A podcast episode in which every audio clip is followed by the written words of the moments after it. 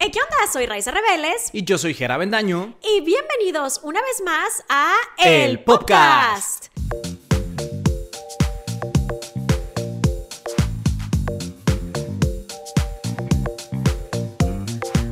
Tenemos un episodio muy interesante, un episodio que creo que les va a gustar mucho porque Sí. ha habido mucha expectativa detrás de este contenido y es hablarles un poco sobre nuestra experiencia en la, La Casa del Conjuro. Excelente, ya ni siquiera tenemos que contar, ya estamos perfectamente bien coordinados. No practicamos esto y no salió a la primera vez. Así es.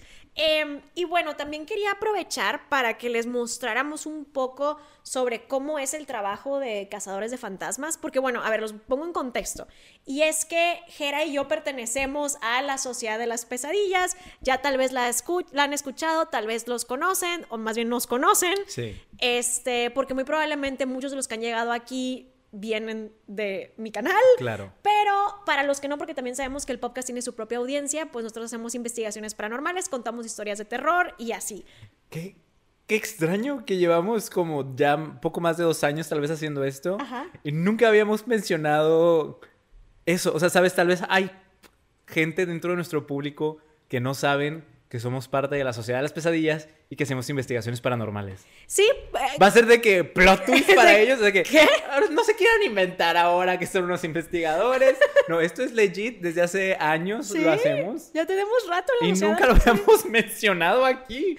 Ay. Yo creo que siempre hemos dado por hecho Que como que todos los que nos escuchan ya lo saben. Ajá. Porque como tú dices, probablemente vengan de tu canal. Pero probablemente haya gente que no tiene ni idea, Sí, ¿sabes? Sí, seguramente. Este, entonces, si no lo saben, sí, contamos chismes de la cultura pop y por las noches cazamos fantasmas.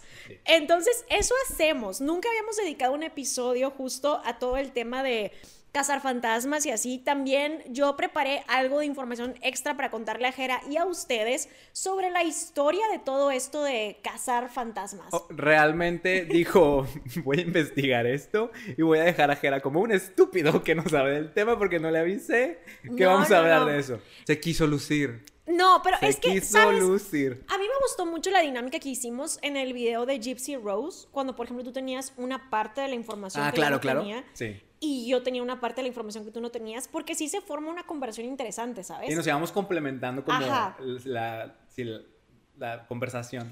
Ajá, entonces creo que también por eso dije como le voy a dar estas cosas, que algunas ya las sabía, otras las investigué, porque no sé, como que esto de lo de cazar fantasmas ha sido un interés mío desde chiquita y no sabía muy bien cómo hacerlo. También por eso quería hacer como este episodio para la gente que está interesada a ver cómo alguien empieza, qué cosas se hacen eh, y cosas por el estilo. Y pues obviamente nuestra experiencia respondiendo también preguntas que pedimos en los popmentarios.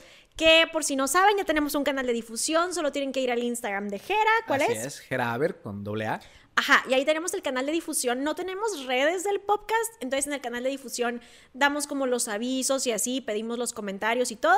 Entonces, pues de ahí sacamos algunas preguntas, porque en el contenido de la Casa del Conjuro no tenemos como un espacio para responder preguntas. Claro. Digo, no sé si después sí lo vayamos a hacer, si les gusta mucho, mucho lo que les mostramos, Em, pero va a estar interesante. Ya para este punto, el episodio ya salió en mi canal, eh, el video del conjuro.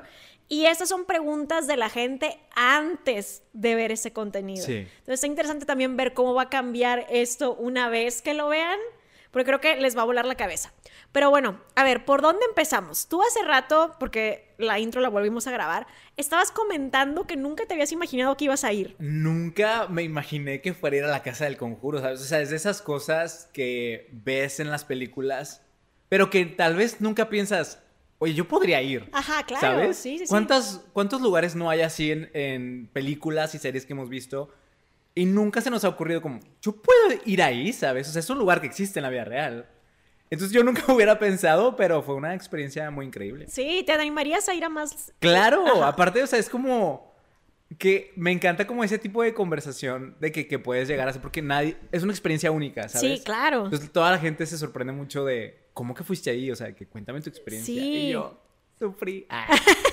A mí lo que me sorprendió mucho fue que em, ya, ya he ido a varios lugares que son de leyenda, digamos. O sea, por ejemplo, llevé a una muñeca poseída de mi colección a la isla de las muñecas. Sí. Eh, se ve como una muñeca de trapo, una muñeca tipo Raggedy Ann, eh, que es el tipo de muñeca de la Annabelle original.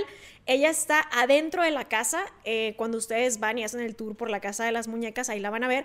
Y todo el mundo, porque cada vez que algún creador de contenido va, dice: Ahí está la muñeca tipo Annabelle. Y yo, no, no es Annabelle, se llama Wendy. es una muñeca mía que fui a dejar a la isla de las muñecas. Entonces es un lugar famoso. Em, y obviamente a la gente le interesa. Pero también, por ejemplo, fui a Sleepy Hollow, que es la, donde está la leyenda del jinete sin cabeza. Sí. Hay video de, to- de todo esto, hay video en el canal, porque sé que ha llegado mucha gente nueva. Entonces, eh, cuando hago mis streams, eh, ahora ya siempre pregunto que quiénes son nuevos, porque ha llegado mucha gente a raíz de lo del conjuro. Sí. Y me dicen, ¿cómo ha sido este lugar? Y yo, sí, sí ha ido. ¿Hay video de eso? Sí, sí hay. Entonces, todo lo que les voy a mencionar hay video en el canal. Fui a Salem, que eso cambió mi vida para siempre, porque a partir de ahí empecé mi camino mágico. A mí me gustaría mucho ir a Salem. ¿Y- ¿Quieres ir a Salem? A Salem sí me llama mucho la atención. Pues vamos. Sí. Vamos. Vamos, está bien padre. A mí me gustó mucho, cambió mucho mi vida y me gustaría volver ahora, ya que ya practico todo esto, Ok, ¿sabes? sí. Este, hemos ido a un lugar a donde quiero llevar a Jera, pero no le mueve nada porque no ha visto nada de cultura pop de este lugar y es Nueva Orleans, porque cuando yo fui estaba todo cerrado por pandemia. Ok, sí. Entonces yo fui a investigar todo esto, el tema del vudú. De hecho, tengo una muñeca vudú, ¿no sabías? Es una muñeca vudú real. Según yo sí, sí, la, sí, pues la he visto, ¿no? Ajá, la tengo un adorno allá atrás en mi estudio. Sí. Es morada. Sí, sí, sí. Ajá, y tiene un pedazo de mi pelo. Ah, sí Lo no tiene amarrado en el centro. Ah, qué bueno que me avisas. Cuando, cuando te portes mal, voy a llegar con... Así no funciona el vudú. ¡Ah, rayos! O sea, las películas me vendieron otra sí, cosa. ajá, de hecho en mi video hago un análisis sobre cómo es el vudú. Obviamente yo no practico vudú ni vengo de familia Ah, que lo practique, entonces no lo super sé, pero sí me puse a investigar y, y realmente funciona diferente. Es más que nada como haces un o utilizas un muñeco vudú para una petición tuya, ¿sabes? Es tuyo para Oh. obtener un beneficio para ti, no tanto de atacar al otro. Ajá, lo otro sí fue más que nada por las películas. Y ah, así. ok. Pero también en Nueva Orleans eh, hay una cultura de vampiros muy fuerte y leyendas de vampiros muy interesantes que yo me quedé como, ¿será que sí había vampiros? Bueno, y ahorita hay gente que practica vampirismo actual, ¿sabes? Sí. Ahí es donde si, si me vieron tal vez en el podcast de Marta y Gareda, Jordi Rosado, de todo un poco, platiqué un poquito de la leyenda de lo de la tumba de Nicolas Cage y así. Mm. Nueva Orleans... em, digamos, te lo venden, te lo marketean como la ciudad más embrujada de Estados Unidos. Sí. Por eso es que también muchas, eh, muchas temporadas de American Horror Story se filman ahí. Y pues bueno, he ido a muchos lugares así, ¿no? Ento- que son de leyenda, digamos, que a mucha gente, que son famosos.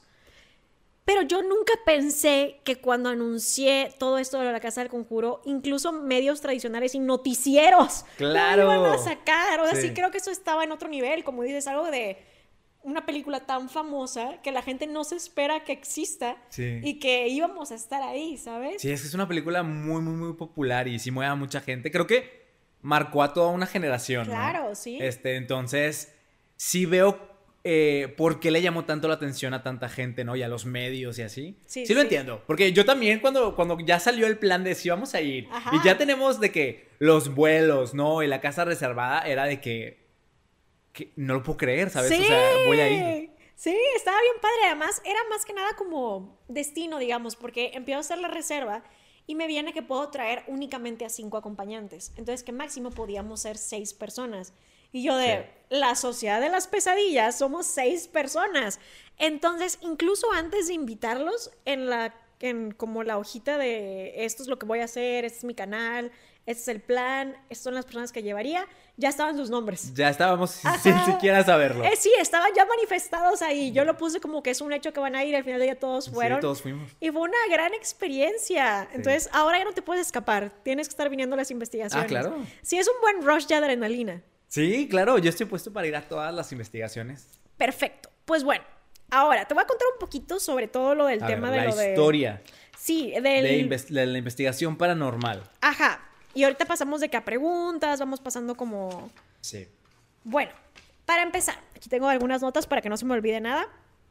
Eh, no me voy a poner aquí en modo clase de historia para no aburrirlos, pero este tema de lo de cazar fantasmas existe. es que a mí me gusta mucho la historia. Sí, no, a mí me gusta. Y me gusta cómo cuentas las historias. Ay, muchas gracias. está- va a estar entretenido esto. A ver, cuéntanos sobre la historia. A ver, bueno, esto de lo de cazar fantasmas existe desde que te pueda, de tan atrás como te puedas imaginar. Realmente creo que como humanos siempre hemos estado interesados en el aspecto también de la muerte. Sí. Porque es un, ¿qué hay después? ¿Hay algo después? ¿No hay nada después? ¿Podemos continuar existiendo? Creo que de ahí viene un poco como el miedo a dejar de existir, ¿sabes? Em, creo que, que, eso también lleva a mucha gente a, a, sentir que tiene que tener hijos, porque es lo que muchas personas piensan mm. que es su manera de seguir existiendo. De dejar un legado. Exacto, sí. ajá. O sea, creo que como humanos tenemos eso, de es que no queremos que nuestra existencia sea insignificante. Y también como cuando alguien, un ser querido muere, como querer también encontrarle el sentido de que de alguna manera sigue estando por ahí, ¿sabes? O sea, que no se acabó por completo así como su existencia, ¿no? Claro, sí, totalmente, es cierto. Y a lo largo del tiempo se han contado en todas las culturas del mundo diferentes historias de fantasmas, monstruos, eh, gente que son muertos vivientes, etc. Pero de hecho, tú estuviste ahí en una investigación paranormal en Corea. Era lo que iba a decir. Ajá, sí. ¿Y qué nos dijo el guía? El que era un señor que se, no sé cómo llamarle en español, pero se dedicaba a, a recopilar el folclore local. No sí. sé cómo llamarle en español, ¿cómo se llamaría eso? Porque no nos, o sea, dijo que era de que se dedicaba a eso, a recopilar el folclore. Sí, sí las leyendas y mitos de la ciudad. O Ajá, sea... es una ocupación que yo no sabía que existía. Sí. Y él justo va a los lugares y, e investiga sobre cultura local y folclore local para darse una idea de la sociedad. Y él dijo algo muy interesante, ¿no? ¿Te acuerdas? Sí, pues justamente mencionó que el escuchar las leyendas y los mitos de diferentes ciudades nos hacen darnos, nos hacen darnos cuenta de los similares que somos. Porque puedes notar cómo, ah, oye, una leyenda de Corea es muy similar a una que tenemos aquí en México. Claro. Y una leyenda de aquí de México es muy similar a una que tienes, no sé, en Francia, ¿sabes? Claro, o sea, por ejemplo. Ajá. Entonces, decía eso, que con ese tipo de historias te das cuenta de los similares que somos a pesar de que estemos en lugares completamente distintos. Es cierto, justo. Y a mí se me quedó mucho eso porque dije, es verdad, hay cosas que dices, ja, esto que escuchamos tal vez en Japón se parece a algo que ves en México, en Latinoamérica, en Estados Unidos, sí. en Europa, y nos ayuda a darnos cuenta de que pues somos uno mismo, digamos, aunque tengamos culturas distintas y estemos en puntos diferentes, sí. hay algo dentro de nosotros que nos hace más parecidos de lo que creemos. De hecho, para los que no sepan, o sea, hay un video uh -huh. en tu canal ¿Sí? sobre ese, uh, ese recorrido que hicimos por la ciudad de Seúl en Corea, donde estamos platicando sobre estas leyendas de sí. ¿no? Entonces. Y lo disfrutamos mucho, sí. la verdad. Está muy padre cuando alguien verdaderamente le apasiona todo esto, se nota sí. y te lo cuenta con unas ganas. Y además me encantaba esto de que si a alguien le pasa algo, si regresa y empieza a tener eh, cosas paranormales en su casa, escríbanos porque queremos saber. Sí. Y así estaba muy cool, eso me, me gustó mucho. Y bueno, eh, por ejemplo, eh, Joseph Glanville, que es escritor y, y filósofo de los 1600, dice también que la existencia de fantasmas para algunas personas es indicativo de la existencia de Dios. Ah, o sea, okay. que es una, o sea, te comprueba que hay un más allá. También por eso es que muchas personas que son completamente ateas son muy escépticas y normalmente no necesariamente creen en fantasmas. Pero porque pues muchas veces van de la mano, ¿sabes? Si eres muy creyente puede ser que creas claro, mucho, sí. ¿sabes? Porque quiere decir que si hay algo más, quiere decir que tu alma existe, digamos. Uh -huh. Eh, pero no necesariamente quiere decir que quienes son religiosos son los que van a creer, porque por ejemplo, el tema de los fantasmas ha traído también a científicos a lo largo del tiempo, ¿sabes? Y una temporada muy buena que creo que alguna vez te comenté, estoy casi segura que se los comenté, que una gran temporada para todo esto de la cacería de fantasmas era la época victoriana. En la época victoriana no siempre se dice o, o mucha gente lo tiene como tan presente, pero es una temporada para la humanidad llena de cambios y de avances tecnológicos. O sea, tenemos, por ejemplo, los rayos X, la electricidad, la radio, la fotografía, los carros. O sea, uh, hubo okay. un gran cambio. Mucho ¿sabes? avance, sí. Ajá. Eh, por eso también muchas veces en las historias steampunk es como un retrofuturista mm. y están en esa época, ¿sabes? Okay. Eh, y con todo esto también llevó a la gente a tener el interés por las fotografías de espíritus. Hasta este punto, pues, ¿cómo tenías oportunidad de tener, digamos... Evidencia. Exacto. Sí. O sea, si alguien se murió, se murió. Vivían tus recuerdos y ya. Sí, o sea, si tú decías, oye, es que veo a alguien, o sea, no sé, a un familiar aquí en la casa o lo que sea, porque murió también aquí, ¿no? Pues, ¿cómo lo comprobabas, no? Claro, Entonces, ajá. ya viendo tal vez que la fotografía y así, tal vez ya existía la posibilidad de tener evidencia, ¿no? Ajá, y mucha gente estaba buscando, obviamente había un montón de charlatanes, no vamos a decir que no, Ajá. pero mucha gente estaba buscando a estos fotógrafos que te podían dar una foto a ti y a tu familia con uno de tus fallecidos. Ajá, entonces hay muchas fotografías de la época que son muy famosas de supuestos espectros, algunas súper, súper comprobadísimas que son falsas, otras que no, pero aquí empiezan a hacer esta fotografía o este estilo de fotografiar a los espíritus y también empiezan a hacer esta idea de que en las ondas de radio Mm. están las voces de los espectros. Sí. Hay incluso gente que te dice que, digamos que cualquier grabación que tengas de la voz de alguien es, o especialmente si tienes voces de espectros, es como que tienes un cementerio, pero no tal cual como el cementerio con las tumbas, pero porque tienes algo que se queda ahí, ¿sabes? O sea, como que algo que se queda suspendido en el tiempo, una voz que Mm. se queda ahí. Ajá. Este, y bueno, ah, hay un caso muy interesante, que es el caso de las Fox Sisters. Las Fox Sisters se volvieron muy famosas porque ellas comentaban que se habían mudado a una casa y que en la noche estaban escuchando voces, pasos y así. Ellas decían que se comunicaban con un hombre llamado Mr. Splitfoot, Ok.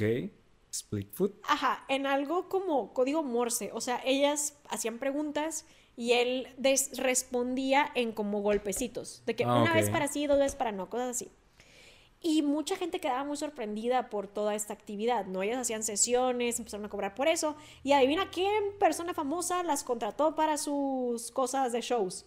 ¿En qué año estamos? Am, aquí ya estamos 1800 algo. No conozco a nadie famoso de esa época. Sí lo conoces, P.T. Barnum. ¡Ay, P.T. Barnum! Ya. Ah, sí, bueno, no. ese hombre tenía el circo, ¿no? Es muy Ajá, famoso. sí. Él es el personaje de The Greatest Showman, pero en la vida real no era como el de The Greatest No, Showman. no era tan buena persona. Ay, no. Y las los shows y las cosas que él pasaba, yo no sé cómo la gente no se desmayaba. Sí, o sea, por horrible. ejemplo, la, las cosas de las autopsias y así. Estaba muy feo Estaba lo que él muy, hacía. muy, muy creepy todo eso. Ajá, estaba muy feo. Bueno, él las contrató. Ujú. tenía un es- una cosa que se llamaba el Museo Americano, creo, porque creo que no era para el circo, creo que era para esto del Museo Americano. Y ellas empezaron a hacer sus sesiones espiritistas y obviamente la gente estaba como, esto está raro. Así que llegaron los escépticos y los científicos Ok. a investigar y resulta que era una completa farsa.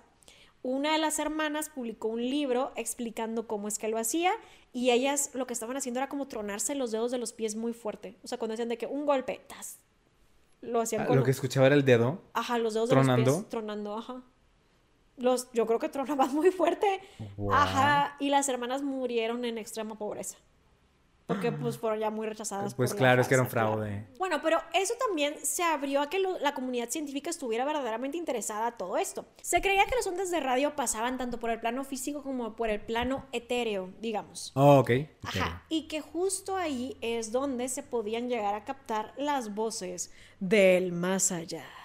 Ajá, Uh. y hasta la fecha esto se conserva, ¿sabes? Por eso es que mucha gente cree que a través de ondas de radio, a través de cosas como la Spirit Box, ahorita les vamos a mostrar, em, que ya la hemos usado en el canal, la han visto varias veces, Sí. se pueden captar señales del más allá, porque se cree que las voces de los espectros están en este otro, Otro nivel. plano acá. Ajá, que alcanzan las ondas de radio. Ok. Ajá. También por esto muchos, muchas personas que se dedicaban, estaban como en el ámbito científico, Ujú. eh, empezaron a investigar esto porque querían ver si sí había una manera de combinar tecnologías para hacer contacto con el otro lado.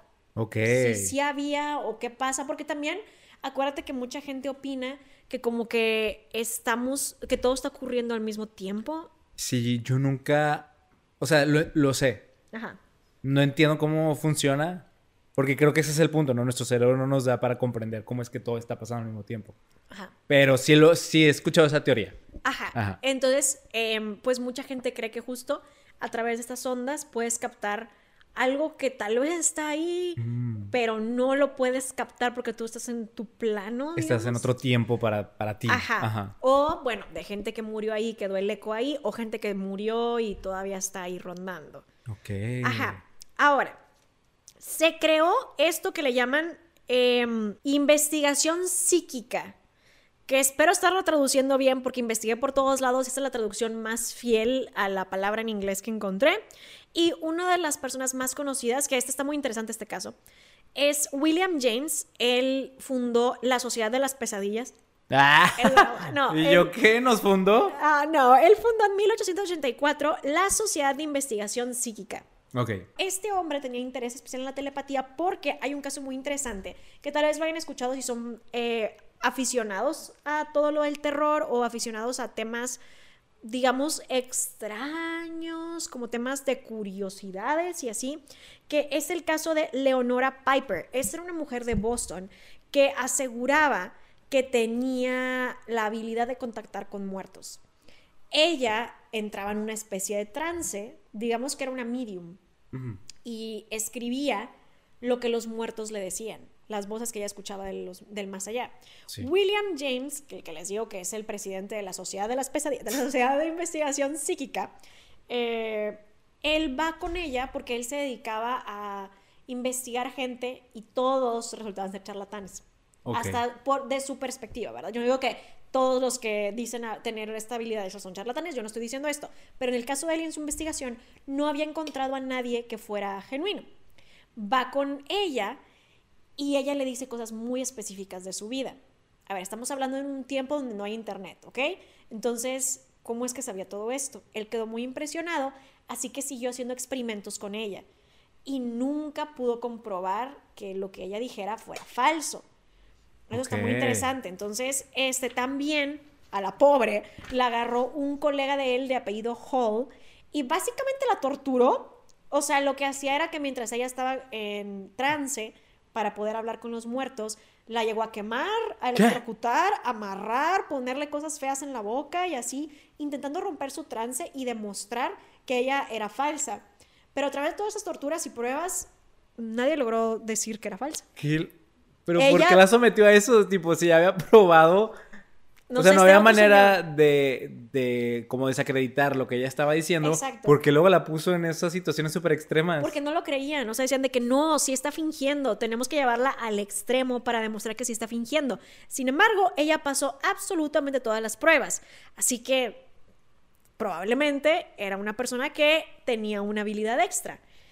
Y bueno, así, nadie sabe hasta la fecha cómo ella logró esto, ¿ok? O sea, porque hay mucha gente que hoy en día se dedica a tratar de investigar las técnicas que utilizaban los charlatanes en sesiones espiritistas en la época victoriana. Eso es un interés de mucha gente, de decirte cómo fakeaban las fotografías antes, cómo pues fingían las sesiones y así, pero ese tipo de cosas nunca hasta la fecha no se ha podido desmentir cómo es que ella lograba tener toda esta información, porque una de las pruebas también que le ponían era que le daban un mechón de las personas, ella lo tenía que tocar y decirte información de esta persona sin siquiera verla ni conocerla y a todos latinó. Y bueno, hay el padre, digamos, de el- la cacería de fantasmas moderna, se llama Harry Price y es un cazador de fantasmas inglés. Esto ya viene siendo en los 1900 y él lo que más hacía era justamente descubrir estafadores, descubrir cosas que a lo mejor había gente que sí pensaba genuinamente que alguna casa estaba embrujada, pero decirte de que, bueno, voy a hacer, hacer mi investigación, no, no está embrujada, esta es la explicación y así. Pero él tiene un caso muy interesante, que tal vez si le va muy bien a la investigación de la casa del conjuro y logro recuperar mi inversión, nos aventamos a este lugar a, a investigar. Ok. Y es que hay un lugar en Inglaterra que es conocido como la casa más embrujada de Inglaterra. Y se llama Borley Rectory. Y dicen que está embrujada por una monja malvada. Ese fue el caso que a él lo volvió más famoso y el único que no pudo desmentir, a pesar de que él constantemente decía que recibía muchas quejas de gente que se enojaba porque él desmentía casos. Dice, es que a la gente le encanta que el caso sea raro, no les gusta que les digas que no es cierto. Yo difiero, creo que hay mucha gente que disfruta ver que tú descubras cosas. Yo no siento que a la gente le gusta estar engañada. Yo sí siento Sí. que la gente disfruta que digas esto es falso, esto no es real y así. Pero él decía que en su caso no, que mucha gente se molestaba. Pero el único caso que él tuvo que aceptar que ahí hay algo raro y escribió un libro al respecto es de esta casa en Inglaterra, que tiene el título de la casa más embrujada de Inglaterra.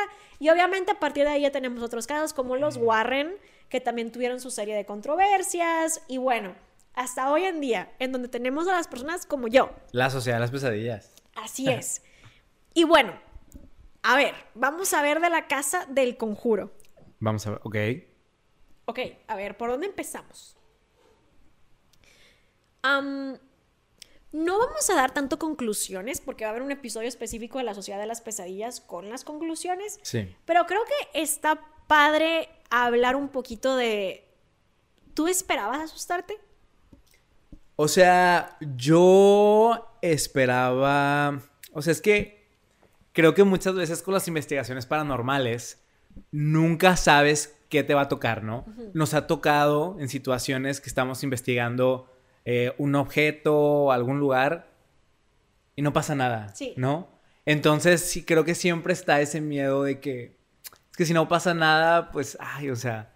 Siempre quieres que pase algo, ¿no? Claro. Entonces yo tenía ese miedo llegando al conjuro, ¿no? De que...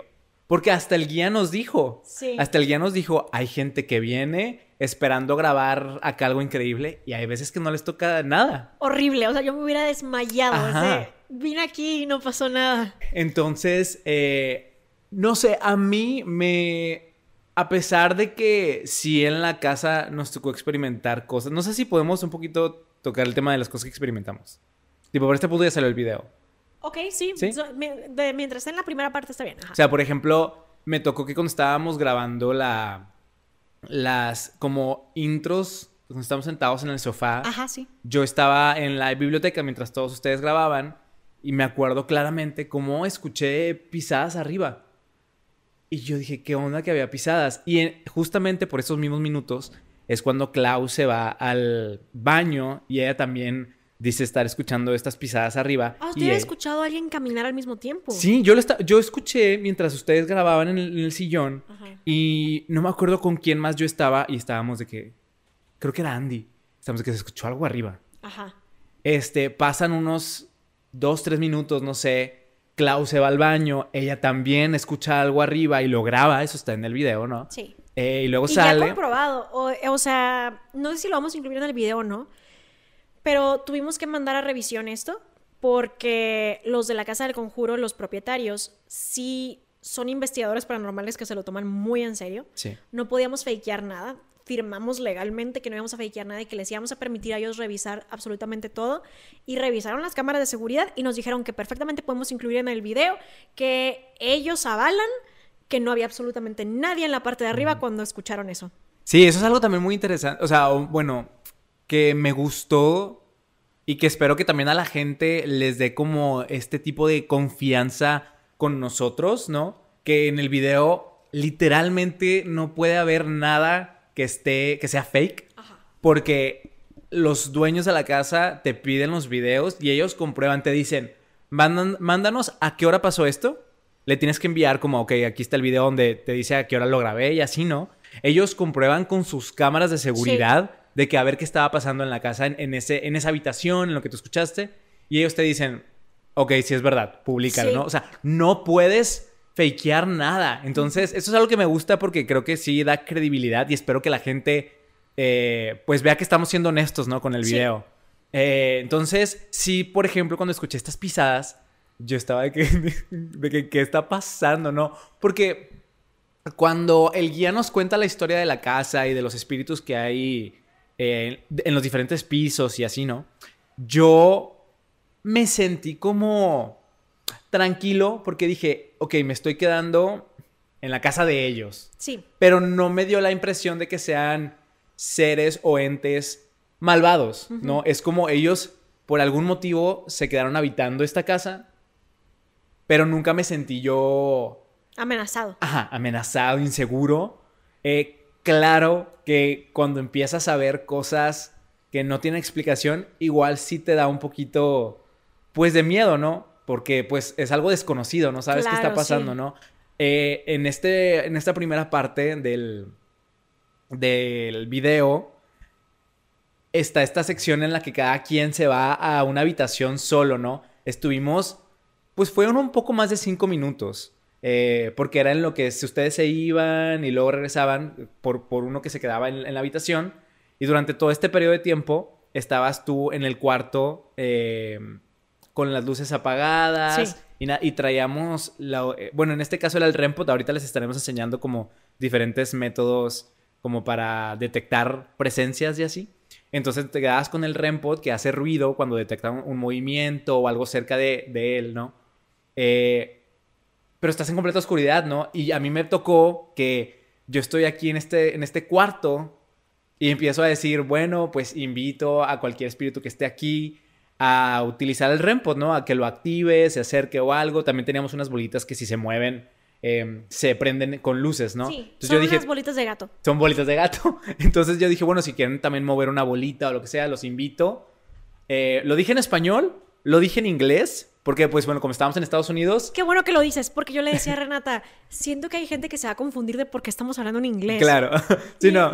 Ajá. Es que de- decíamos, no sabemos si sería correcto hablarle a los espíritus como en inglés, ¿no? Que es el idioma que ellos conocen. Sí, es que justo no sabes. Creo que se entiende la intención. Porque Sí. cuando decíamos hola, de repente había reacción. Sí.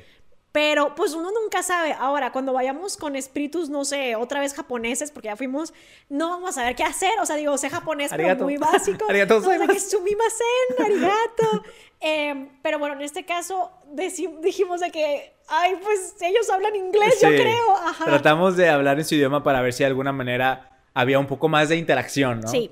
Y justamente digo en español y en inglés que los invito a que toquen alguno de estos métodos de comunicación y se activa en ese momento. Entonces, pues obviamente que te asustas porque es algo desconocido, no sabes qué está pasando. Eh, solo en la oscuridad, ¿no? Entonces, sí hubo momentos en los que me llegué a sentir con miedo, no amenazado como tú dijiste ahorita, así, no me sentía inseguro, pero sí era como, es que no sé qué está pasando, o sea, qué miedo. Sí. Porque a veces dices, pues no le encuentro una explicación a esto, ¿no? Em, entonces sí me dio miedo eso. También hay otras cosas que pasaron que tal vez ya pasen en otras partes, o sea, porque el video va a estar dividido como en dos partes, ¿no? Sí. Entonces tal vez pase en la siguiente parte y pues no quiero spoilear eso. Entonces pues me lo voy a reservar.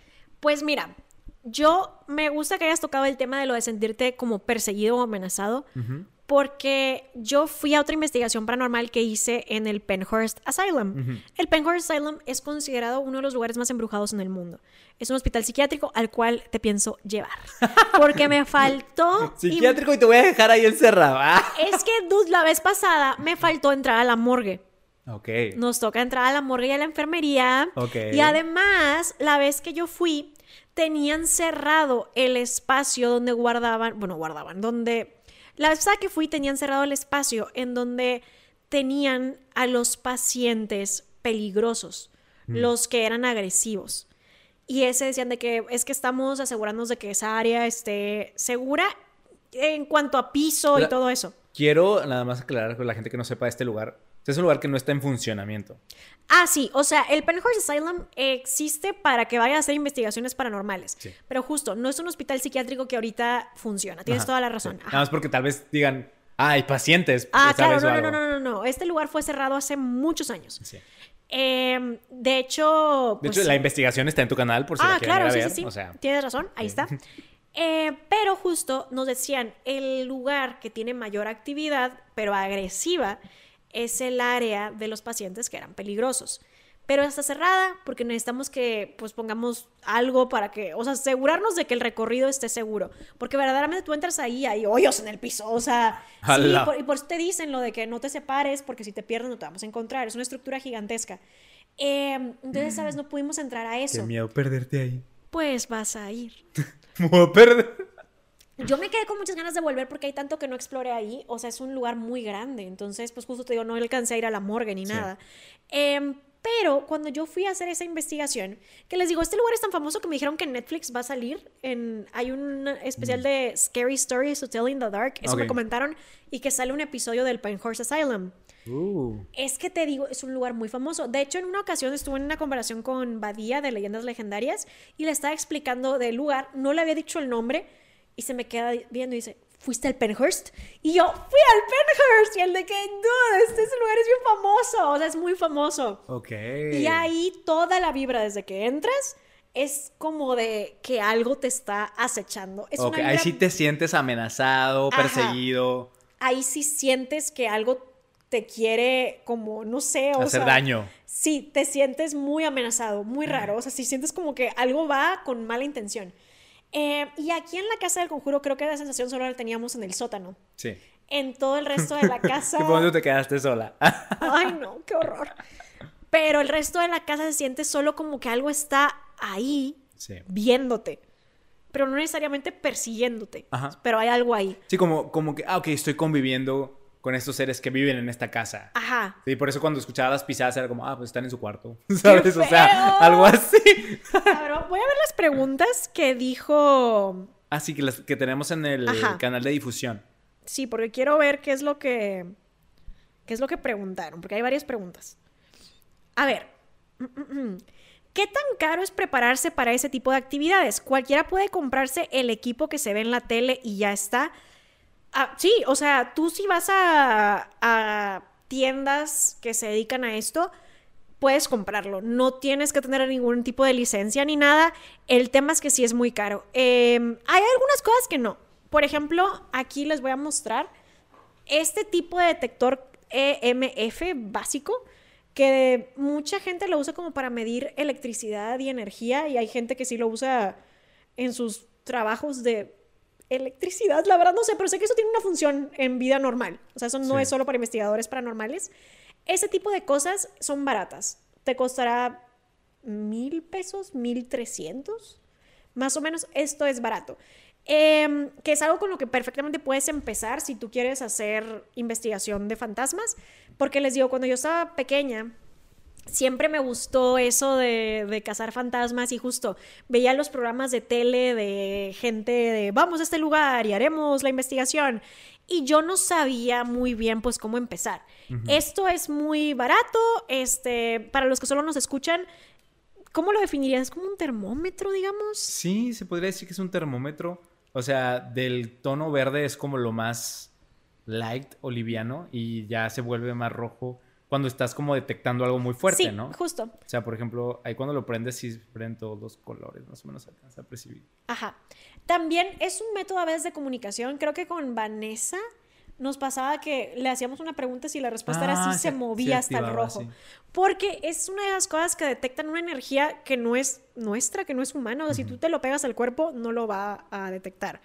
Hay otra cosa que sale en el video del conjuro y déjame ver si lo tengo por aquí porque Neblina decidió adueñarse de eso. Esta es otra cosa que es barata, que son estas bolitas para gato. Las puedes conseguir en Amazon o en cualquier lugar donde las vendan. Em, la cosa detrás de las bolitas para gatos son transparentes y tienen adentro lucecitas. Entonces cuando los toca el gatito, se prenden. Entonces eso les llama la atención. A Neblina le gusta. Y esto también lo, lo descubrí en el Penhurst Asylum, en el hospital psiquiátrico embrujado del Penhurst, porque los como que cuidadores también estaban haciendo sus investigados, investigaciones paranormales y tenían una de estas.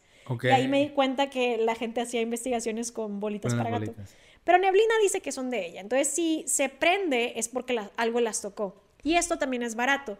Otra cosa que sería barata son estas cosas que te sirven también como comunicación, que son las varitas de adivinación, me parece que así se llaman en español, y son varitas de cobre, si quieres agarrarlas.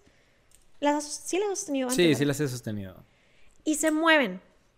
Aquí muchas veces la gente lo utiliza para que si quieres recibir una respuesta de un sí o un no, las agarras y se van a mover. Estas las tienes que sostener de manera tan rígida que a veces a mí me duele un poquito el hombro y luego tengo que reacomodar el hombro y esperar a que se deje de mover por el movimiento que hice con mi hombro. Sí. Pero por lo regular se mueven solitas y no las tienes que apretar tanto. Hay veces que están moviendo solita. Sí, o sea, la, la mantienes como lo más estable que se pueda Ajá. y luego ya, pues no sé, te comunicas y dependiendo del movimiento que haga, pues el, el lente te está diciendo algo, ¿no? Ajá, entonces esas son cosas baratas. Y pues bueno, cosas como las linternas también son baratas. Pero ya el equipo que es más profesional, eso ya empieza a subir de precio. Por ejemplo, la Spirit Box ya es un poco más costosa. Esta la utilizamos mucho, que es, no la quiero prender ahorita porque se va a escuchar horrible, especialmente Sí, para los que ruido. usan, eh, para los que están escuchándonos por, eh, Por el por podcast. Spotify y- o sí, Apple. Apple, Podcast. Ajá. Em, pero es la típica grabadorcita que hace ajá, y empiezan a escuchar voces. Esta ya es un poquito más costosa, pero pues es justo lo que les decimos de que mucha gente opina que a través de estas frecuencias puedes captar voces del más allá. Y bueno, ya de ahí ya nos vamos a las cámaras de eh, para ver en la oscuridad. Eso ya esto ya está, es muy costosa. Eh, eso también ya es muy costoso, que viene siendo un IMF como el que les mostré ahorita, pero en versión, De lámpara. sí, versión como una lámpara. Sí. Este ya es un poquito más costoso. Todo lo que ya llevamos a la, a la casa del conjuro ya es más costoso. El detector de movimiento y de calor, que es esto, el Rempo es carísimo. Y las luces que las tengo aquí, que las usamos también en el video, estas son muy caras también, porque todo esto está hecho a mano, a- sobre pedido. Son unas luces grandes, podríamos decir que es una hilera de luz como de Navidad, pero versión grande. Esas son de las más caras también. Pero este ya se equipa un poquito más profesional. Esas son tiras que se, o sea, se prenden con el movimiento. Ajá. Cuando detectan algún movimiento, por ejemplo, las pones en el piso, Ajá. si, al- si algo llegara a pisarlas, pues se encienden, ¿no? Sí, sí, Este, sí. Y el REMPOD se activa con el movimiento. Es que no sé si lo, si lo explicamos. No sé, pero si quieres lo puedes volver a decir, ¿no? Ah, no, sí, nada más. De que, y el REMPOD pues se activa cuando algo lo toca o algo está muy cerca, prende luces y hace ruido, entonces... También, por ejemplo, tengo esto que casi no lo utilizamos porque es medio incómodo, pero ay, creo que no sabía que estaba prendido. Pero es un láser, digamos que tal vez si han visto películas como Actividad Paranormal 3 o 4, ponen una especie de láser y se ve el movimiento de que algo pasa por encima de eso. Sí. Em, es para eso, también es un poquito más costoso. Entonces, sí es caro, pero hay algunas opciones que son baratas para empezar. Entonces, no crean que si quieren volverse investigadores paranormales desde el inicio tienen que de- desembolsar un montón. Em, ya esto es pues lo de tiempo completo, entonces pues ya, ya valía la pena que, que hiciera esta inversión, pero Sí, es para que, o sea, yo creo que si les interesa pueden ir haciendo como todo su equipo o armando su equipo poco a poco, ¿verdad? No Ajá. tienen que comprar todo así a la primera, ah, compro todo. Digo, a menos que sean ricos. pues, si son millonarios, adelante, Y si son millonarios pueden unirse a la Sociedad de las Pesadillas. por supuesto. O pueden unirse a nuestro Patreon, ¿sabes? Para que nos apoyen. Así es, la Sociedad de las Pesadillas tiene Patreon. Y sabes que también, Jera, es hora de el anuncio comercial. Oh, ok. Y es que Clau, mi amiga Clau y yo, que Clau también está en la Sociedad de las Pesadillas, Sí. estamos teniendo un campamento de escritura. Si quieren unirse, vamos a ayudarles a iniciar su proyecto de novela. Eh, porque por si no saben, soy escritora, escribo cosas de fantasía oscura y terror. Oye, pues ¿qué no haces? ¿Verdad? No cocino eso. No, todo, no sé cocinar todavía y no sé manejar todavía. Eh, eso es cierto. Ajá, pero bueno, vamos a tener un campamento de escritura para aquellos que les gusta escribir. Se pueden inscribir en academialgatonegro.com. Ahí pueden pedir informes para que inicien su proyecto con nosotras. Va a estar muy divertido. El año pasado lo hicimos, a la gente le gustó mucho y fue muy divertido. Entonces, este año esperamos que se unan. Y ahí en academialgatonegro.com pueden pedir informes. Yo quiero contestar una pregunta que vi aquí. A ver. O sea, porque pu- pusieron, cuando durmieron en la casa, ¿qué soñaron? ¿Fueron sueños lúcidos? Y yo fui el único que durmió en la casa. Sí. Todos los demás se quedaron eh, despiertos, pero yo como para las cinco y media por ahí, yo ya no podía porque habíamos pues estado toda la noche despiertos, ¿no? Y así. Y además estabas enfermo. Y estaba enfermo, me enfermé, estábamos a una temperatura muy fría ya desde que llegamos a Nueva York, Sí. estábamos como en los menos 2, menos 3. Y luego menos 15. Creo que cuando yo llegué estábamos a menos 4 grados y yo no, no llegué muy preparado para el frío, no traía ni bufanda ni nada que me protegiera como toda el área así, pues toda esa área, ¿no? Entonces, eh, luego, luego cuando llegamos y sentí que el aire me pegó así en la cara y luego, luego esa noche ya me, me enfermé, ¿verdad? Este, entonces, si yo me sentía mal, Entonces también pues por eso creo que tal vez me quedé dormido. Y te tocaba manejar al día siguiente. Y me tocaba manejar al día siguiente. Entonces, sí, porque como ya todos los demás se quedaron despiertos, pues alguien tenía que manejar. Fui yo el que se pudo dormir. Pues me dormí como unas, tal vez entre dos, tres horas. Sí, era poquito. Este, pero... Pero dormiste yo completamente solo. estaba muy cansado y todos fue de que, oye, vamos a salir al bosque. Y yo dije, yo no, ya no puedo salir, o sea, ya me estoy muriendo, ustedes vayan. Y todos de que seguro, y yo, sí, ustedes vayan. Me quedo en la biblioteca porque cuando estábamos con el guía, él, él nos menciona que en la biblioteca había como este sillón que era muy cómodo y que mucha gente se dormía ahí. Entonces yo dije, pues va, me voy a dormir ahí. ¿No te animaste a dormirte en los cuartos de arriba? No, es que como que estar en la cama de... algo- Porque sé que esas camas eran de los niños y así, ¿no? Ajá. Entonces como que eso sí me da... Yo lo respeto. Res- lo respeto. Hay que respetar la casa ajena. Entonces dije, ay, que me quedo ahí en el sillón. eh, pero todos están de que seguro. Y yo, sí, no hay problema. Y se están preparando para salirse, ¿no? Y me quedo sentado en el sillón y yo... ¿Qué estoy haciendo? Porque dijeron que esta es una, una de las habitaciones que había como actividad, ¿no? O sea, era como justamente la biblioteca, el cuarto de arriba y el sótano que estaba abajo. Sí, es cierto. Era justamente toda esa como sección de la casa. Y yo... Me- y sí me dio un poco de miedo. Dije, Gerardo, ¿qué estás haciendo? Pero estaba muy cansado. Entonces yo dije, ni modo. Si me van a llevar, que me Sí, lleven. ajá, sí, si alguien me va a agarrar la pata o algo, jálenme lo que quieran. Bueno, no. Este, total, me quedé dormido ahí y yo no recuerdo nada. Yo nada más me quedé así que muerto y ya nada más me acuerdo que me despertaron pues para irnos. Entonces, Sí, lo interesante de aquí es que Jera se quedó completamente solo. Sí. Completamente solo en la casa en ese momento. Pero te grabamos. Entonces, a ver si ocurrió algo. O sea, es que dejé una cámara ahí puesta porque dije, si algo le pasa, quiero que esto esté grabado. O sea, me grabaron todo el rato que yo me quedé ahí. Sí, esto, o sea, hay que una hora, un rollo así de grabación de ti. Vamos a ver no qué sabía, pasó. no sabía. Ajá, te dejamos una cámara ahí sobre ti, entonces tenemos todavía estamos analizando ese contenido para ver si algo te pasó. Ajá. O sea, me van a ver dormido ahí. de que, ah. Estás dormido Está normal, ah. Ok, ok. Ay, eso me recuerda que yo estaba bien incómoda. O sea, yo siento que me puse demasiada ropa. O sea, yo me puse dos medias que son de esas que son extra, extra gruesas, que tienen forro polar y no sé qué. Me puse dos. Sí. Entonces, la primera logró subir hasta arriba, pero la segunda se quedó como a mitad de mi pelvis. Y Mm. entre las dos hacían como un bultito que me incomodaba un montón y estaba que sentía que casi no me podía mover. Y luego me puse un montón de camisetas abajo y luego una térmica y otra térmica y luego un suéter. Yo estaba así, o sea, verdaderamente casi ni me podía mover. Y luego me puse parches calientes y estaba calientita porque yo la verdad tenía mucho, mucho miedo a tener frío. Sí. Eh, tenía cal- triple calceta y mis botas y todo. Entonces, sí estaba bien calientita. Pero me puse tantas cosas encima que mi No chamarra casi ni entraba. O sea, yo estaba que. ¡ah! Y me sentía como un muñequito de nieve, o sea, toda apretada. Ajá, de verdad, que. ¡ah! Y, y luego, cuando todos empezaron como a quitar la ropa, cuando ya estábamos adentro de la casa, yo dije, no me la voy a quitar, porque donde me la quite, ya no me la voy a poder volver a poner. Y me va a Oh, dar mucha flojera después. Entonces dije, me voy a quedar de muñequito de nieve todo el rato. Pero casi ni me podía mover. Sí, Entonces, cuando teníamos que correr, yo estaba de, ¡ay, voy! Odio ¿De qué la me van a atrapar a mí? Odié la sensación, me sentía como toda atrapada, me sentía Sí. amarrada. Yo estaba que, ¡ah! tenía mucha ropa encima de la ropa. Pero bueno, a ver, Sí.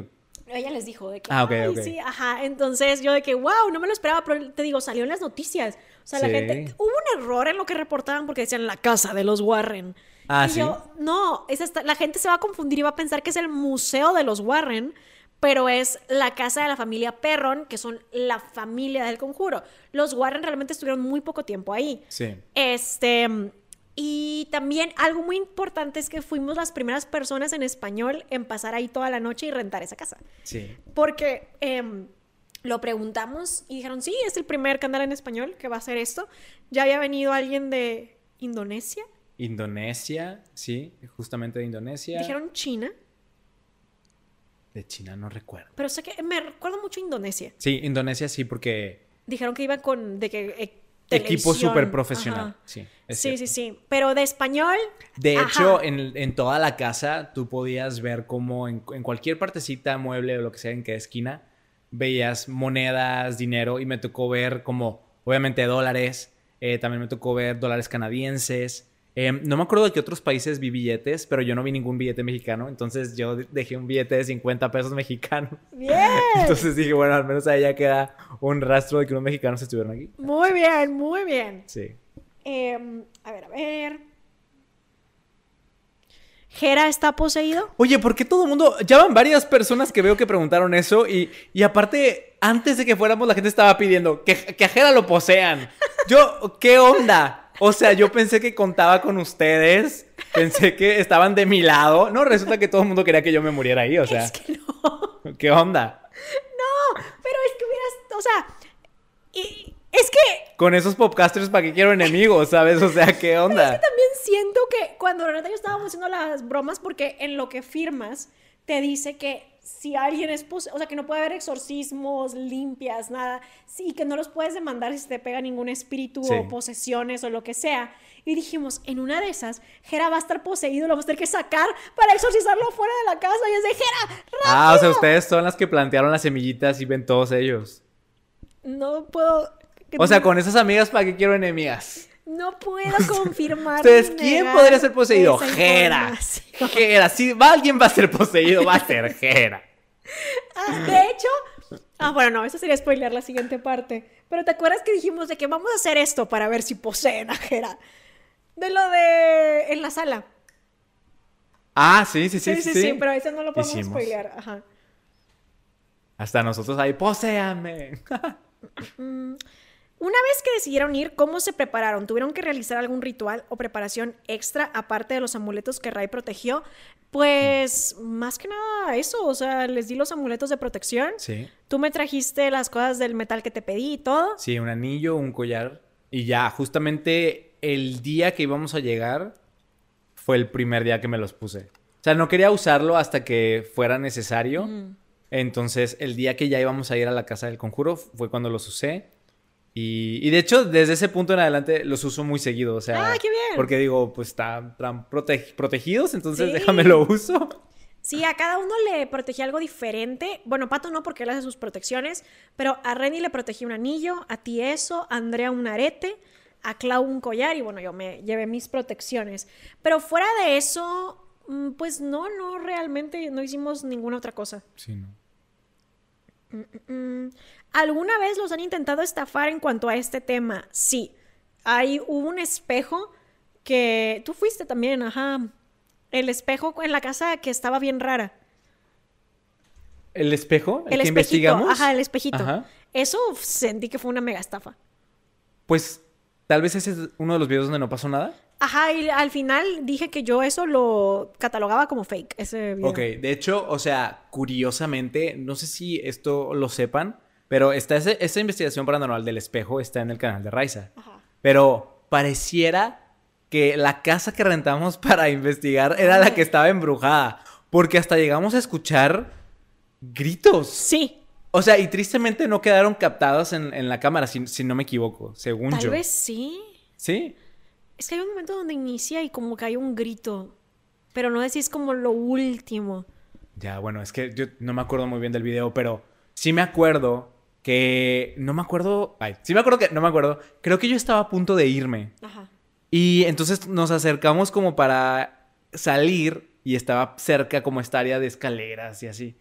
Y entonces estábamos como cerca de esa área y de la nada escuchamos unos gritos como de alguien Ajá. sufriendo, como si le estuvieran haciendo algo Sí, a sí, sí. alguien, o sea. Y todos fue de que, ¿qué escuchamos? Y la casa estaba muy rara. La casa estaba muy rara y tenían como esta habitación que tenía este, esta hoja que des- tenía como una tipo bendición de Dios Sí. o algo y que te decía que no entraras a esa habitación y nosotros, que pues, ¿qué pasó aquí? Sí. Hubo un punto donde yo dije, el grito que escuchamos es porque tienen a alguien encerrado ahí arriba. Hay alguien secuestrado ahí. Yo estaba pensando eso. Entonces, esa casa estaba más embrujada que el espejo en sí. sí, y creo que eso fue lo que hizo que a la gente le gustara esa investigación. Ajá. Pero, ¿te acuerdas que el día siguiente estaba abierto ese cuarto? Es que yo me fui. Ah, entonces sí, no me cierto. acuerdo. Bueno, la mañana siguiente ese cuarto amaneció abierto. Pero te acuerdas que estaba cerrado con llave Estaba y con una llave, cadena tratamos de todo? abrirle un chorro de veces. Al día siguiente estaba abierto. Tal vez sí había alguien allá adentro. Y los vio dormir. Ay, no, Jera. Lo peor de todo es que, o sea, bajabas la, las escaleras Las de arriba y yo me quedé en el cuarto que quedaba luego, luego allá abajo. y había un agujero, como que había una ventana. Cuando tú bajabas, porque había un piano, hay un órgano más bien. Sí. Y, o sea, la cosa quedaba como para o aventarse o asomarse. Y no había, o sea, yo no tenía ni ventana para cerrar ni puerta en ese cuarto. Sí, o sea, el que iba bajando las escaleras, eh, había una parte de las escaleras que te podía observar Sí. a ti dormida en el cuarto en el que estabas. Y hasta entrar, porque Sí. la puerta no se podía cerrar ni había la ventana, porque había como, te digo, como un hueco de Ay, ventana. no, qué miedo. Te Estaba viendo muy- a alguien dormir. Ay, no, eso es lo, es lo peor. Sí, pero eso sucedió. Ay, no. Pero estaba muy rara esa casa. Pero Sí. esa vez compramos un espejo que me parece que es completamente fake. También hay una pregunta que dice, ¿por qué Pato no pudo usar su tarot ni Ray su Ouija? ¿Creen que eran razones válidas? Sí. em, esto lo expliqué también en stream porque lo que yo hice fue hacer una transmisión explicando esto. Em, y yo llevaba una Ouija. Yo ya la había preparado. O sea, yo estaba que ya llevé, me tardé como unos 3, 4 días en preparar la Ouija em, para que fuera 100% exacta. Yo ya tenía una Ouija antes, pero no era una Ouija muy buena. Y nunca me di la tarea de prepararla para que verdaderamente funcione como debe de funcionar al 100. Esta la compré nueva, era una Ouija bien, y pues te digo, me pasé muchos días preparándola, la llevé, y me dicen, no se puede. Y yo, y Pato llevaba su tarot, me dicen, no se puede. Pero las razones son válidas. Em, número uno, ellos no buscan, o sea, ellos no quieren que se mezcle ninguna, ningún tema que pueda ser como religioso. O sea, no puedes entrar con crucifijos. No podríamos haber llegado a la casa como de que aquí está y la sangre de Cristo tiene poder. No puedes llegar con eso. O no sé, que yo hubiera llegado de que sí, écate. No puedo llegar con eso. Em, porque lo que dicen es que, número uno, ellos no pueden saber si tú sí le sabes o no. Entonces es mejor agarrar parejo y decir, nadie lo puede hacer. No vaya a ser que invoquen alguna cosa, no vaya a ser que algo salga mal, pero sobre todo no vaya a ser que vamos a ofender a los espíritus. Recuerden que en esa temporada en las que ellos existían, a ver, pues la casa les decimos que está desde 1736. 1736. O sea, la gente era muy religiosa y no quieren que se les ofenda de ninguna manera, ni que ellos vean algo que digan como esto está mal, esto es hereje o algo por el estilo. Y créanme que los propietarios de la Casa del Conjuro se toman muy en serio esto, em, se toman muy en serio, están muy confiados en que hay algo ahí. Y lo que nos explican es que se quiere que se cuente la historia de la casa tal cual. Incluso ya que mandamos el video, mandaron correcciones de una, pongan una nota aquí de esto, una nota aquí de esto, esto no sé qué, esto no lo contaron bien, entonces esto quítenlo. O sea, ¿qué pasó, mi bebé? ¿Qué quieres decir? Pero sí, entonces ellos la verdad es que se toman muy en serio esto de ser, digamos, los que cuidan esta casa, a, a la Sí. casa y a los Sí, espíritus. se ve que le tienen mucho respeto. Ajá. Y que se toman en serio el trabajo de lo que ahora se conoce también como detectives paranormales. ¿A ti qué te suena mejor? ¿Detective paranormal, cazador de fantasmas o investigador paranormal? Investigador paranormal. Siento que suena más profesional. Es para que mí. cuando, por ejemplo, man- he mandado a hacer el equipo que, que usamos, vienen tarjetas de los que lo hicieron. Y muchos te vienen su tarjeta que, mira, yo soy fulano de tal, yo lo hice, soy ingeniero de quién sabe qué, bla, bla, bla. Y junto a mi esposa somos detectives paranormales. Te vienen sus cosas para que los contactes en caso de que tengas una casa embrujada. Y Ok. ese es el término Mira. que veo que se usa mucho en inglés. Detective. Perdón. Detective también digo, ok, suena bien. El que sí a mí no me gusta para nada es Cazafantasmas. ¿En serio? Cazafantasmas siento que suena de película, siento que suena de serie de niños. No sé, como que no. Para mí, como que hace que se sienta medio infantil. No sé, a mí no me gusta el término. A mí me gusta más Cazafantasmas. ¿Sí? Ajá. Ah, Pero bueno. te digo, en inglés no te dicen somos Ghost Hunters. Te- Ghost Hunters sí lo usan título de, de serie, Sí. pero ellos te dicen Paranormal Detective. Ok. Eso es lo que viene, ajá. Em, pero sí, no recuerdo por qué dije esto, pero ah, porque justo, de hecho, están las notas que nos viene de que jus- creo que su, porque ellos no saben que se están comunicando directamente con nosotras, creo que piensan que somos un manager o algo así, porque cuando nos contestan los correos, los de la Casa del Conjuro, dicen, de hecho, creo que a tu investigador paranormal le va a gustar saber que comprobamos que esto que grabaron es completamente real y que no sé qué, porque ya checamos las cámaras de seguridad, entonces Ah, no saben que están en contacto directo con nosotros. Ajá, sí. Ok. Pero creo que justo se toman muy en serio lo de las investigaciones. Entonces, justo por eso es que no quieren hacer nada que ofenda a los espíritus o que vaya a ocasionar que estén enojados o que tú traigas cosas que no sepas cómo controlar. Ajá, muy bien, muy bien. Y pues igual y una última preguntilla por ahí. ¿Los dejó inspirados la Casa del Conjuro para nuevos proyectos? ¿Podrían hablar un poco al respecto? Yo siento, yo no sé cómo lo sentiste tú, y creo que también lo quiero hablar cuando hagamos el episodio de las conclusiones de eso. Yo siento que sí marca un antes y un después, ¿verdad? Ajá, yo iba a decir un antes y un después. Sí, sí, sí, A ver, cuéntame tú cómo te, sentiste. O sea, yo, es que yo también, o sea, siento que muchas de las investigaciones que, que se han hecho eh, de ir a otros lugares, muchas, bueno, yo nunca había sido parte de una de esas, ¿no? O sea, creo que había sido más que todo tú con Renata, también a veces iba Clau pero es la primera vez que la sociedad también va, viajamos todos juntos a hacer una investigación paranormal, ¿no? Eh, y aparte, la Casa del Conjuro de los lugares más famosos en cuanto a lugares paranormales, ¿no? De hecho, nos dijeron, están ahorita en la, cima, de la pirámide. Sí. Entonces, eh, yo siento que como que eso nos impulsa a todos como grupo a seguir haciéndolo, o sea, porque creo que también a mucha gente le llamó la atención. Bueno, apenas va a salir. Bueno, es que ahorita, cuando estamos grabando esto, todavía no sale el video, ¿verdad? Pero ustedes cuando vean esto ya salió, ¿no? Pero estoy hablando antes de. O sea, vimos como que hubo mucha respuesta y mucha atención, ¿no? A la gente le llamó mucho la atención. Y creo que eso nos motiva a seguir haciéndolo pero aparte como equipo, como grupo, porque es la primera vez que, viajamos todos juntos, ¿no? Solos, ¿sabes? Solos. nosotros solos. Nosotros seis solos. Ajá. Entonces, eh, no sé, como que después de haber vivido eso, aparte el, poder decir que estuve en la Casa del Conjuro, bueno, ahora quiero decirlo de otros lugares, ¿sabes? Sí. Entonces, sí, como que me motiva a seguir haciéndolo. Y además, eh, siento que este año... No lo siento, sé que este año es un año muy grande para la sociedad. Ah, se vienen, se vienen cositas. hay algo que no les queremos spoilear, pero hay un proyecto muy importante en el que estamos trabajando los seis juntos que cuando vimos el contrato para este proyecto, a mí me llenó de orgullo, ¿sabes? Sí. O sea, sentí de que pasamos de ser este grupo de amigos em, con unas sudaderas que combinaban y que nos sentamos en un patio a contar historias de miedo, a recibir este contrato y ver los nombres de los seis. Sí. Para mí fue de que, qué lejos hemos llegado. Y de aquí para arriba, o sea, yo tenemos eso. Yo a final de mes tengo un viaje a una junta para otro proyecto para la Sociedad de las Pesadillas. Sí. Entonces, sí creo que es un antes y un después. Creo que gracias al apoyo de todos ustedes, la Sociedad de las Pesadillas ha ido creciendo muchísimo y esperamos que nos sigan apoyando porque le seguimos metiendo el corazón eh, a todo lo que hacemos. Y pues es el inicio de muchas cosas, la verdad. Qué bonito. Sí. Pero bueno, ¿te parece si dejamos el episodio por aquí? Está bien por mí. Ajá. Y bueno, igual si quieren ver una parte 2, también la podemos hacer. Ahí nos dicen. ¿Hay algo que quieras agregar de tu experiencia? ¿Algo que quieras decir? No, pues yo creo que ya lo dije todo porque igual... Sí, creo que ya dije todo lo que está en mi mente y que aparte hasta lo que puedo llegar, ¿no? O sea, porque hay otras cosas que todavía no salen. Entonces, ya tal vez cuando hagamos el video de la sociedad hablando de las conclusiones, ahí podrán ya ver todo y así. Pero bueno, yo ya quería hablar de eso también. Sí, sí, sí. Hablar un poquito, responder algunas sí, porque aparte yo me siento como que como todavía no sale el video ni nada de eso. Eh, bueno, para ustedes ya salió, pero aquí mientras estamos grabando no ha salido, ¿no?